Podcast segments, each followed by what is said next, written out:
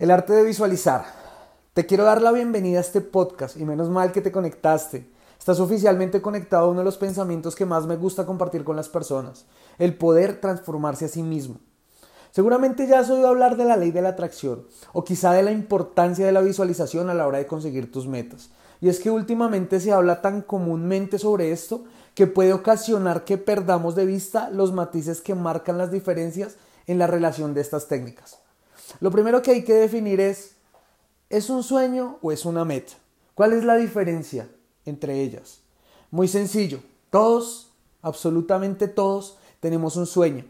Seguramente recuerdas algunos de aquellos que aparecieron en tu más temprana edad, como quiero ser médico, quiero ser astronauta, de mayor quiero ser futbolista, o quizá me gustaría tener una casa grande con piscina, me gustaría viajar por todo el mundo, y como estos cientos de más. La principal diferencia entre aquellos sueños y tener una meta solo reside en la definición, meditación y planificación. ¿Qué quiere decir esto? ¿Estoy dispuesto a esforzarme lo suficiente para lograrlo? ¿Voy a, sacar, ¿Voy a sacrificar mi tiempo libre, mi ocio, para alcanzar mi sueño? O quizás es un... me gustaría conseguir tenerlo o hacerlo, pero sin arriesgar demasiado y viendo así de lejitos desde el sofá. Quiero contarte que no siempre he sido una persona muy orientada a los objetivos y la mayoría de ellos los he logrado, en gran parte gracias a las técnicas que he aprendido a lo largo de mi vida y mi experiencia personal. Y desde aquí puedo decir que he comprobado que hay cuatro elementos esenciales que te ayudarán a conseguir tus metas. Vamos a hablar de ellos. El primero es el deseo. No hay más que la fuerza motivadora, la que nos impulsa hacia nuestras metas. Sin deseo nunca alcanzaríamos un proyecto. Nunca. Tener un profundo deseo de realizarlo. Vamos con el segundo y es la creencia. La creencia es el enlace que sostiene el deseo y la expectativa. Está entre la fuerza que nos conduce y el objetivo que nos hemos propuesto. ¿Qué tan creyente eres eso de lo que quieres lograr? Tercero es la expectativa. Es la relación causa-efecto. Si pulsas un interruptor, tienes la certeza o la expectativa de que la luz se va a encender, ¿cierto? Del mismo modo, si visualizas tus proyectos y actúas con coherencia, tu convicción de que sucederán aumentará, mil por ciento. Vive como si yo lo hubieras logrado, siente la emoción con entusiasmo. Siguiente, comportamiento coherente. Actúa y ponte en marcha. Recuerda aquí la fórmula del éxito. 99% transpiración, 1% inspiración. Y es acá donde quiero empezar con todo lo que desencadena el deseo y todas estas cosas de las que estamos hablando. Porque es que de nada sirve que tú quieras lograr algo si no te esfuerzas lo suficiente o no crees lo suficiente en ello.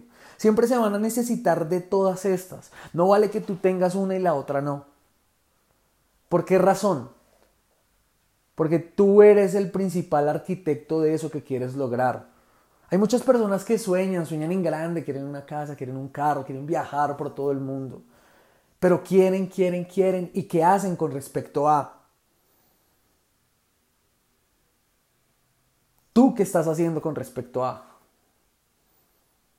¿Lo tuyo son sueños o son metas?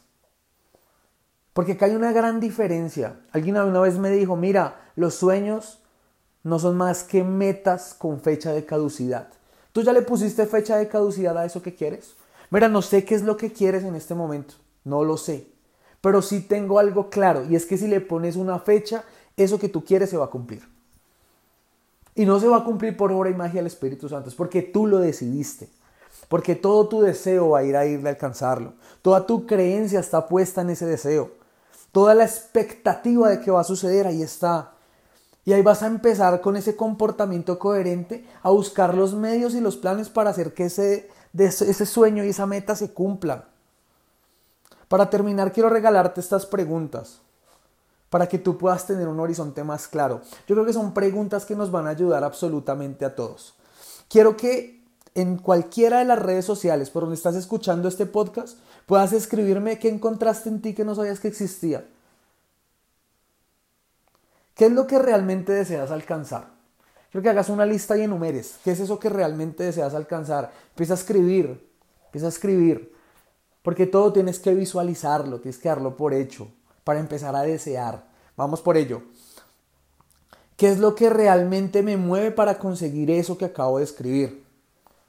Y acá te vas a tomar un poco de tiempo, porque te vas a dar cuenta que hay cosas que solamente las quieres por puro capricho. Porque nada te mueve a conseguir eso.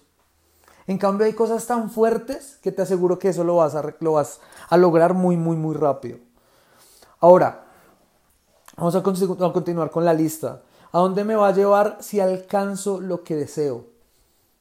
Eso que tú escribiste primero, ¿a dónde te va a llevar? Piensa por un momento en qué va a suceder detalladamente. Esto te puede servir para desengranar la meta. Te vas a dar cuenta del origen de tu deseo. ¿Quién está o estará involucrado en ese proyecto y cómo se verán afectadas esas personas? ¿Cómo se va a ver afectadas esas personas que están cerca tuya si logras eso que para ti en este momento es un sueño o una meta?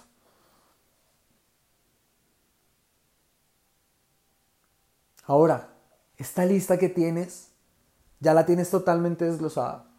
Ya tienes todo lo que quieres. Vamos a visualizar todo esto, vamos a darlo por hecho.